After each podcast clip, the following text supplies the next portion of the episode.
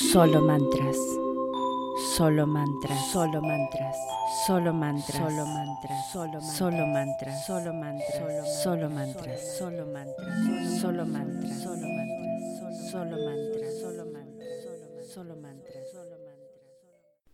Bienvenidos a otro episodio de Solo Mantras. Seguimos con la lectura del libro Las 21 oraciones más efectivas de la Biblia de Dave Early y ya vamos por la oración número 18, que su nombre es Señor, ayúdame. Repasemos las oraciones que ya hemos aprendido y son, que hoy me vaya bien, bendíceme, ven con nosotros, dame una señal, acuérdate de mí, he pecado, ensancha mi territorio, dame sabiduría, respóndeme, líbranos, ayúdanos, dame favor, fortalece mis manos, envíame a mí, sálvanos, ten compasión de nosotros y Señor, enséñanos a orar. Entonces, hoy vamos con la número 18 que es Señor, ayúdame. La oración de una madre desesperada, Mateo 15, 25. Nadie en la tierra tiene el poder de romperle el corazón como su propio hijo. Verles sufrir o metidos en problemas es una experiencia que retuerce las tripas y conmueve el alma. Uno puede sentir el dolor, pues ellos tienen el poder de saltarle las lágrimas en un segundo. Cuando te hacen sentir orgulloso, el corazón se llena de un gozo incontenible, y cuando te decepcionan, es como si un cuchillo se te clavara en lo más hondo del corazón. Cuando les tratan injustamente, la indignación santa es mayor que su sentido común, y cuando alguien les hiere, usted haría cualquier cosa para cambiarse por ellos si pudiera. Mientras escribo esto, tengo tres hijos en la secundaria, desde hospitales hasta ceremonias de entrega de premios, la plataforma de la iglesia, el departamento de policía, el baile de gala de fin de curso y sí, también la sala de urgencias. Katy y yo hemos subido en la montaña rusa emocional que supone la crianza de los hijos. Hemos llorado, reído, orado, nos hemos preocupado, hemos perdido el sueño y hemos hecho más sacrificios como padres que en cualquier otra función de nuestras vidas. Entre las muchas oraciones que hago como padre están las de dame sabiduría, que hoy me vaya bien y fortalece mis manos.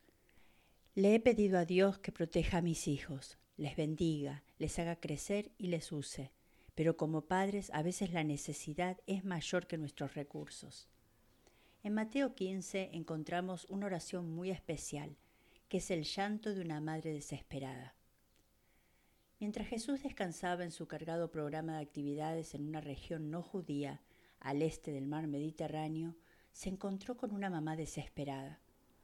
Una mujer cananea de las inmediaciones salió a su encuentro gritando, Señor, hijo de David, ten compasión de mí, mi hija sufre terriblemente por estar endemoniada. Mateo 15, 22. Hay mucho que realmente no entendemos del todo sobre los endemoniados. Sabemos que tienen resultados físicos y feos y expresiones emocionales. Reconocemos que las personas poseídas por el diablo tienen un dolor extremo. Vemos que aunque las medicinas humanas pueden aliviar los síntomas, son inefectivas para producir curas duraderas. Podemos apreciar el reto que afronta hoy la psicología moderna al tratar de entender, explicar o tratar adecuadamente esta maldición. Pero sobre todo, podemos afirmar confiadamente que para esta madre era agobiante ver a su hija experimentar tal angustia en el alma. Pero cuando esta madre clamó a Jesús, implorando compasión, él no respondió. Jesús no le respondió palabra. Mateo 15, 23. Como seguidor de Jesús me resulta difícil entender los silencios inexplicables de Dios, y seguro que usted sabe de qué estoy hablando. Quizá tenía una necesidad imperiosa, acudió a su fuente correcta para ayudar ayuda, pidió compasión, pero la única respuesta que recibió fue el silencio atronador de Dios. La mayoría de la gente tira la toalla cuando esto ocurre. Esta mujer cananea estaba acostumbrada a la falta de respuesta de sus dioses. Por tanto, no era algo nuevo para ella. Podía haber tachado a Jesús fácilmente de despreocupado o impotente pero no lo hizo. Así que sus discípulos se acercaron a él y le rogaron, Despídela, porque viene detrás de nosotros gritando. Mateo 15, 23. Sin embargo, ella seguía acosándoles para que la ayudaran. Seguía buscando alivio, pues su dolor era más grande que su orgullo. Ante su insistencia, Jesús respondió, No fui enviado sino a las ovejas perdidas del pueblo de Israel, contestó Jesús. Mateo 15, 24. Muchas gracias. Ni siquiera le habló directamente a ella. Este comentario se lo hizo a sus discípulos, y no era lo que ella quería oír. La mujer sabía que no tenía el derecho de pedirle a un hombre judío que la ayudara. Sabía que no tenía ninguna base para esperar que él le respondiera, pero había oído que él era poderoso y compasivo, y ella estaba desesperada, así que volvió a insistir. La mujer se acercó y arrodillándose delante de él le suplicó Señor, ayúdame. Mateo 15, 25. Señor, ayúdame. Qué oración tan simple. Señor, ayúdame. Qué oración tan poderosa. Con toda su fe, todas sus emociones y todo su amor por su hija, oró. El peso de su necesidad, cada grano de su dolor y la totalidad de su desesperación fueron personificadas en esas dos palabras. Señor, ayúdame. ¿Qué dice usted cuando no tiene nada más que decir? ¿Qué palabras puede expresar mejor la carga de un padre o una madre con el corazón partido? Señor, ayúdame. ¿Cuál es su punto de dolor en este día? ¿Qué ocurre con esa situación de su hijo que le supera? ¿Qué carga está totalmente fuera de su control? ¿Dónde necesita ayuda? Señor, ayúdame. Diga estas palabras lentamente. Ve al alma sufriendo de su hijo amado, ve a sus propias manos vacías, ve al Salvador que todo lo puede, póstrese ante Él y abra su corazón. Jesús fue movido a actuar en su favor. Él le respondió, No está bien quitarles el pan a los hijos y echárselo a los perros. Sí, Señor, pero hasta los perros comen las migajas que caen de la mesa de sus amos. Mujer, qué grande es tu fe, contestó Jesús, que se cumpla lo que quieres y desde ese mismo momento quedó sana su hija. Mateo 15, 26, 28. Vuelve a leer el versículo 28. Primero Jesús alababa su fe, luego promete que su petición será cumplida. Su pequeña oración produjo una respuesta grande y su hija fue sanada. De modo personal, ¿qué podemos aprender de esta mamá desesperada? La oración necesita toda la fe que tenemos. Jesús dijo, Mujer, qué grande es tu fe. Otra mirada a este pasaje nos da algunas ideas sobre el tipo de fe que ella mostró. Para ser cananea, no judía, y sin ser aún seguidora de Jesús, tuvo gran fe. Su fe era grande para la poca cantidad de conocimiento y luz que había recibido. Ella no había tenido el privilegio de crecer oyendo el poderoso amor de Dios de la Biblia. Esa era una gran aventura para ella. Tuvo que dejar sus deidades paganas para creer que Jesús la ayudaría. Se encontraba fuera de su zona de comodidad y acudir a Jesús, pedirle insistentemente y no tirar la toalla hasta que recibió la ayuda, requirió toda la fe que tenía. 1. La oración necesita una fe que renuncia a abandonar. No entendemos del todo los caminos de Dios. No sabemos que, a veces, Dios retiene respuestas para permitir que nuestra fe florezca del todo. Esta madre desesperada no abandonó, incluso cuando inicialmente no obtuvo respuesta. No dejó de pedir hasta que los discípulos le pidieron de nuevo a Jesús que hiciera algo. Siguió pidiendo incluso cuando Jesús le dijo no su amor por su hija y su confianza en la capacidad de Jesús para sanar no la dejaron abandonar. 2. La oración necesita una fe que sea humildemente dependiente. Su fe era grande porque no estaba basada en su sentido de la dignidad, sino en su convicción de que Jesús finalmente responderá a todos los que necesiten. Si un amo le daba migajas a los perros, seguro que Jesús respondería a la oración de una cananea. 3. La oración funciona. Mujer, qué grande es tu fe, contestó Jesús, que se cumpla lo que quieres. Y desde ese momento quedó sana su hija. Mateo 15, 28. Su oración funcionó. Dios escuchó su corazón, vio su fe persistente, honró su humilde dependencia y tocó a su hija. Me imagino el gozo que explotó en el corazón de ella. Apuesto a que fue de regreso a su casa bailando. Probablemente tuviera una gran sonrisa en su rostro que le duró varios años. Es maravilloso cuando Dios responde a las oraciones de padres desesperados. Y todos los padres se desesperan en algún momento. Entre muchas preocupaciones dolorosas nos preguntamos si estarán bien de salud, con quién irán, qué universidad elegirán, o cuál les admitirá y qué carrera harán. La desesperación nos supera cuando los hijos comienzan a ir por el camino del hijo pródigo. Uno de mis buenos amigos, que también es un líder de alabanza fantástico, Andy Bullard, es el hijo de un querido pastor y su esposa. En la universidad, Andy pasó por un periodo de su vida como la del hijo pródigo. Esta es la historia de cómo el amor y la oración de su padre le ayudaron a darse cuenta de que vivir para Dios es la única alternativa. Crecí en el hogar de un pastor. Mis padres amaban a Dios con todo su corazón y como padres eran magníficos. Durante los últimos dos años de la secundaria y los primeros dos años de la universidad, caí poco a poco en un mal estilo de vida, ignorando la convicción de que el Espíritu Santo ponía en mi corazón. Decidí involucrarme en gran escala en una vida de alcohol y fiestas.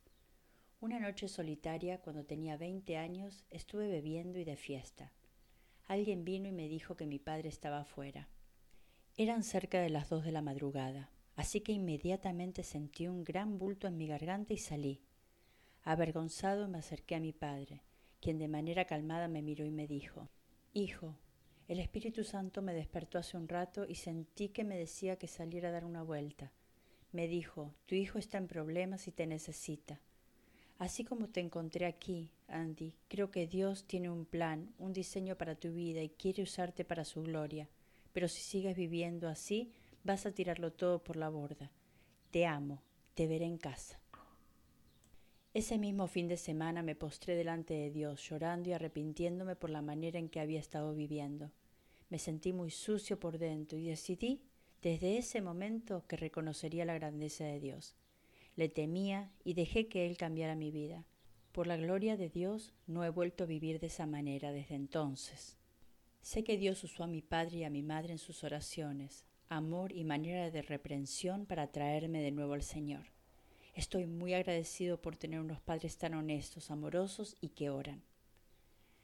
Recientemente hablé en una conferencia de entrenamiento de misioneros y tuve un tiempo excelente de comunión con estos siervos pioneros de Dios. Una mamá, que me había oído hablar en años anteriores, me detuvo después de mi segundo día de enseñanza.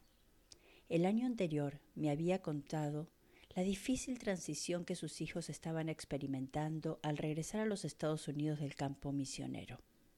Después dijo, la primera vez que le oí hablar sentimos la convicción de ayunar y orar por nuestros hijos una vez a la semana, pero no lo hicimos. Ese año fue un año frustrante para ellos. Al año siguiente hicimos el compromiso de ayunar y orar por ellos un día a la semana. Mi marido y yo orábamos juntos durante el tiempo de la comida. No fue fácil, dijo ella, haciendo una pausa, con lágrimas brotando de sus ojos, pero marcó la diferencia. Dios ama a nuestros hijos porque Él es su Padre y quiere darnos toda la ayuda que pueda para educarles. Mientras escribo esto, mis tres hijos adolescentes están todos en la secundaria al mismo tiempo. Ninguno es tímido, ni son los feos del baile. Parece que todos tienen el don de saber comportarse en situaciones complejas. Como hijos de pastores y cristianos de segunda o tercera generación, les cuesta encontrar su propia relación con Dios. Como jóvenes, no están inmunes a la tentación, las pruebas o los problemas. Educar a tres adolescentes, aunque a menudo es muy divertido, también es un reto. La crianza de los hijos no es pan comido y casi todos los días hago la oración de la mujer desesperada. Señor, ayúdame. Si usted es padre o madre, probablemente se haya identificado con este capítulo en varias ocasiones. Aprenda a hacer la oración de la madre desesperada que hizo por su hija. Señor, ayúdame. Si aún no tiene hijos, comience ahora a orar por los hijos que quizá tenga en el futuro. Pídale a Dios que le ayude o ore por sus sobrinos y sobrinas. Pídale a Dios que le ayude a ellos y a sus padres. Si ya se le pasó la época de tener hijos, no se preocupe. Ore por Katy y por mí y por nuestros tres hijos. Necesitamos todas las oraciones que podemos conseguir. Bueno, así llegamos a este capítulo y otra oración poderosa. Señor, ayúdame.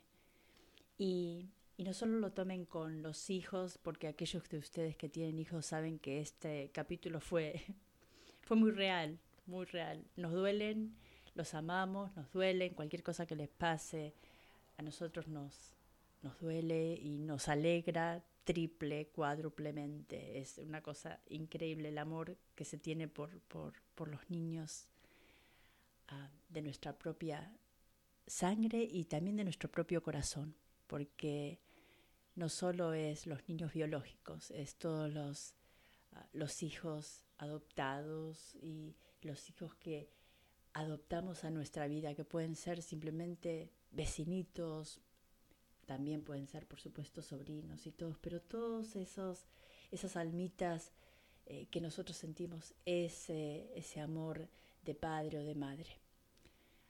Y también esta oración sirve para cualquier otro hijo que no sea ser humano. Un hijo es un proyecto, eh, un hijo es un, es un deseo. Pidamos pidámosle a Dios que nos ayude. Y, ya saben, como dijo en el capítulo, algunas veces él, él ni siquiera responde, pero simplemente para saber cuánta fe tenemos. Bueno, me encantó estar aquí otra vez con ustedes y bueno, ya estamos casi llegando al final del libro. Espero que les esté siendo de, de un buen uso y no se olviden de, de compartir estas oraciones también, ¿eh? Nunca sabemos quién las necesita. Entonces, como siempre, mis amores, Gracias por estar. Solo mantras. Solo mantras. Solo mantras. Solo mantras. Solo mantras. Solo mantras. Solo mantras. Solo mantras. Solo mantras. Solo mantras. Solo mantras. Solo mantras. Solo mantras. Solo mantras. Solo mantras.